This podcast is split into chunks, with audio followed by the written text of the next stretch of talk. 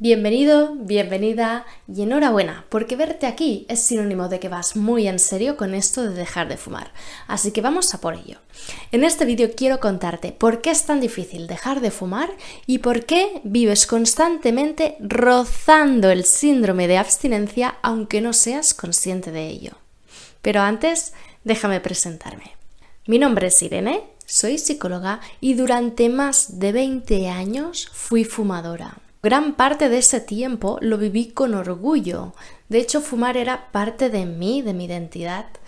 Sin embargo, a medida que fueron pasando los años, me empecé a dar cuenta de que llevaba más de media vida dañando mi salud y no quería seguir por ese camino.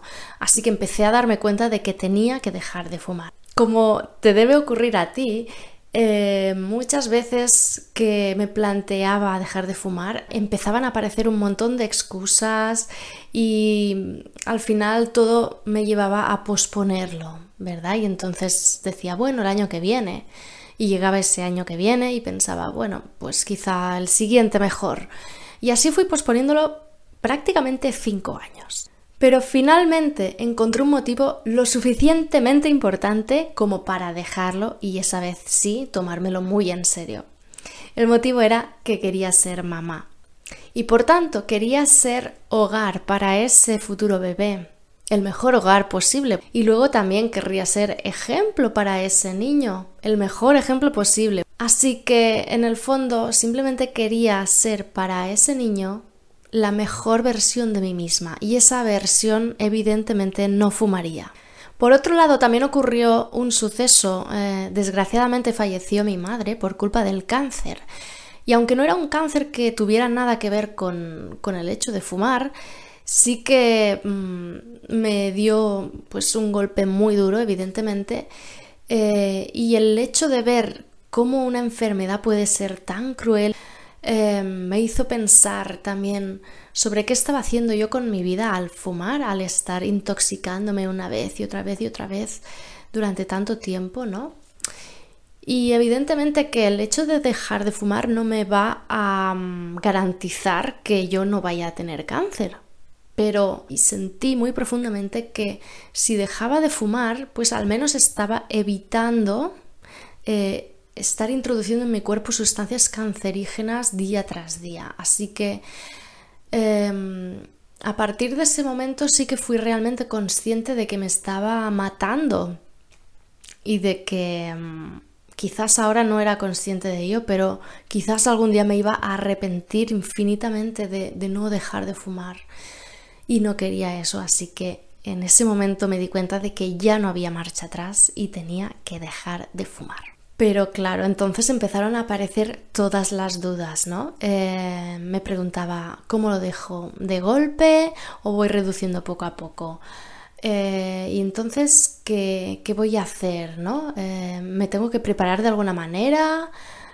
cuando lo haya dejado, ¿qué voy a hacer? Me parecieron mil dudas que en ese momento no sabía cómo responder y que me llenaban a partes iguales de ansiedad y de ilusión. Ansiedad, porque veía que iba a ser difícil, pero también ilusión, ilusión porque quería hacerlo bien, quería conseguirlo. Así que me propuse prepararme lo mejor posible y como buena psicóloga pues me puse a investigar. Aprendí cómo funcionan las adicciones y descubrí muchas cosas interesantes sobre el síndrome de abstinencia y un montón de cosas acerca de nuestra mente y cómo puede pasar de ser nuestra peor enemiga a convertirse en nuestra mejor aliada. Por supuesto, también investigué sobre los métodos más efectivos para dejar de fumar y también sobre cómo el mindfulness y la meditación pueden ayudarnos a desarrollar habilidades que no solo sean buenas para nuestro bienestar emocional, sino también para lograr cosas que hasta ahora quizá nos parecían imposibles porque nuestra mente nos estaba limitando. Así que dejé reposar toda esta información, la llevé a lo práctico y en poquito tiempo ya me sentí preparada, estaba lista para dejar de fumar. ¿Y sabes qué? Lo conseguí fue mucho más fácil de lo que pensaba. Primero porque sabía que no habría vuelta atrás. Pero segundo, porque me había llenado de herramientas que me ayudaron a ir avanzando en el proceso más fácilmente y que me ayudaban a dirigir mis pensamientos, mis acciones y mis emociones hacia el punto donde yo quería ir. Me he enrollado mucho, pero con todo esto quería decirte que saber es poder, que entender nuestra mente y tener recursos para dirigirla hacia nuestro favor es clave cuando tenemos que afrontar procesos tan difíciles como lo es dejar de fumar. Y en estos vídeos vamos a cumplir el primer objetivo que es este, entender nuestra mente, porque a partir de ahí será mucho más fácil dirigirla a nuestro favor. Dicho esto, ahora sí que sí, vamos al tema que nos interesa. ¿Por qué es tan difícil dejar de fumar? Seguramente lo que te voy a decir es algo que ya sabías, y es que fumar no es solo un hábito que lleva arraigado en ti durante muchos y muchos años. Fumar es más que eso. Fumar es una adicción. Por tanto, el cuerpo necesita esa sustancia y si no se la das, activa un sistema de alarma un sistema que provoca ansiedad, irritabilidad, pensamientos insistentes y todo esto para que le des esa sustancia cuanto antes. De hecho, estas sensaciones se hacen más intensas cuanto más tiempo pasa desde tu último cigarro. Mira, nuestra mente funciona de un modo muy simple, aunque muy complejo a la vez. Pero es tan simple como el hecho de que tu mente siempre tratará de evitar el sufrimiento. Así que, como la ausencia de nicotina le provoca sufrimiento, lo que hace es insistir para que le des esa sustancia. Y es por eso que aunque sabes que fumar mata, sigues fumando.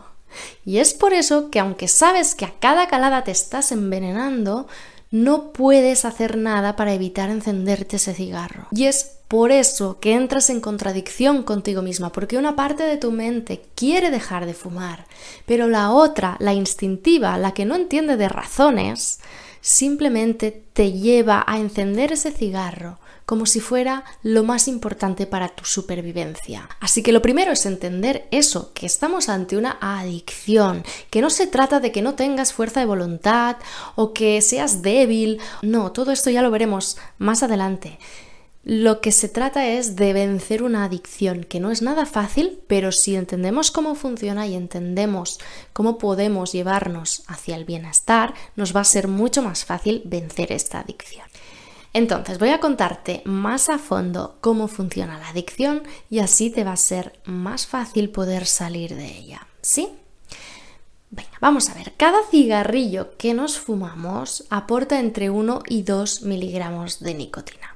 Y la nicotina, como bien debes saber, es la sustancia adictiva principal de las que tiene el tabaco. Bien, entonces a la que hacemos una calada, esa nicotina llega inmediatamente a nuestro cerebro y provoca una descarga de placer, o es dicho de otra manera, activa el sistema de la gratificación, ¿vale? Por eso decimos que nos gusta fumar y no es ninguna mentira, ¿verdad? Nos gusta sentir esa descarga de placer que sentimos a la primera calada.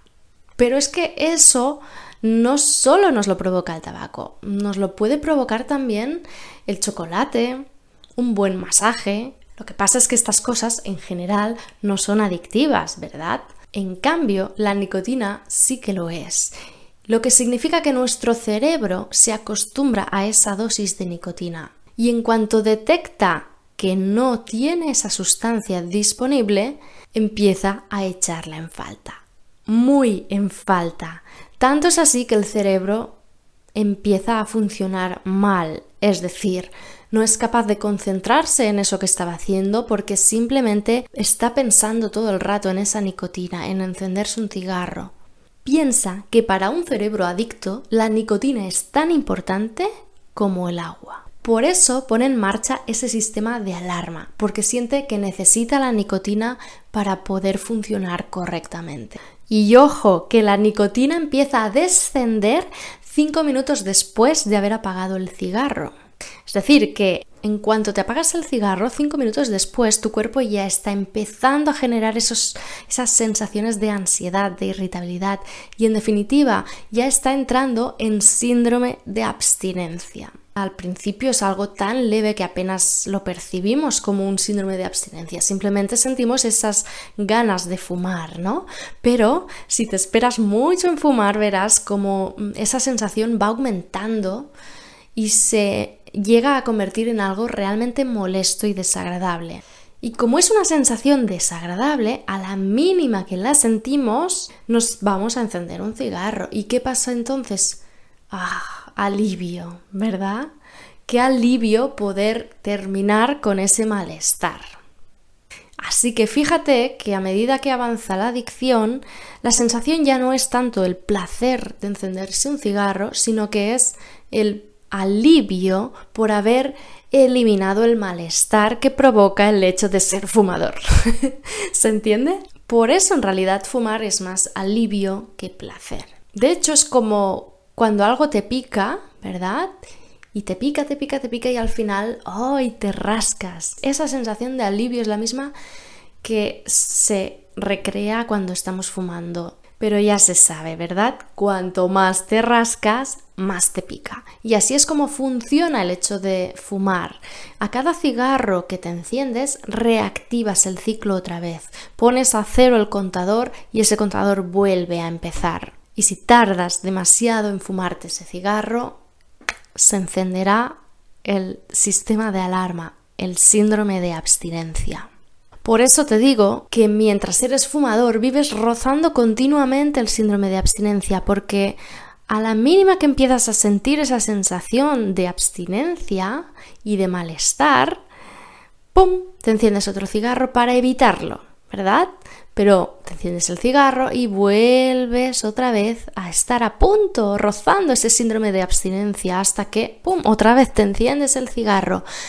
Y fíjate que vives toda tu vida así, en esta montañita de ir trampeando el síndrome de abstinencia, con lo cual te has convertido en una persona experta en evitar el síndrome de abstinencia. Entonces, esa ansiedad que siempre hemos evitado encendiéndonos un cigarro, ¿cómo vamos a soportarla sin encender ese cigarro? Parece imposible, porque llevas tanto tiempo repitiendo ese patrón que es como si tu mente no encontrara otra manera de hacerlo, ¿verdad? Pero tenemos que enseñárselo. Tenemos que reeducar nuestra mente y enseñarle que la nicotina no es imprescindible para su supervivencia. Tenemos que demostrarle a nuestra mente que esa sensación de ansiedad no va a ser eterna ni va a crecer infinitamente. Tenemos que ser conscientes de que esas sensaciones pasarán, se irán aflojando y finalmente nos liberaremos de este ciclo de estar evitando continuamente el malestar. Entonces, en resumen, lo que cuesta realmente es atravesar esa ansiedad sin hacer lo que llevas tantísimos años haciendo, que es sin encenderte un cigarro. Y por un lado esto parece muy obvio y es evidente que es la única manera de dejar de fumar, pero también sabes perfectamente que aunque es muy obvio es muy difícil. Pero que sea difícil no significa que sea imposible. De hecho, si sabes cómo guiar tu mente, podrás eh, acompañarte en este proceso de una manera mucho más fácil y evitando todo el sufrimiento de estar luchando contra tu mente. Porque es lo que te decía, ¿no? Pasarás de tener una mente enemiga que todo el rato sientes que te está boicoteando, que intenta que fumes y tú tienes que luchar contra eso. Pasarás de este tipo de mente a una mente que es mucho más amable, la que tú eres capaz de dirigirla hacia tu objetivo. Todo esto ya lo iremos viendo, pero para no alargarme más voy a cerrar este vídeo aquí y te cuento que en el próximo vídeo vamos a descubrir cómo funciona el mecanismo de la ansiedad. Esto te va a ayudar a entender mucho mejor cómo podemos salir del síndrome de abstinencia sin tanto sufrimiento. Para verlo simplemente pulsa el botón que encontrarás aquí debajo de este vídeo y nos vemos allí en el siguiente vídeo. Muchas gracias y un abrazo.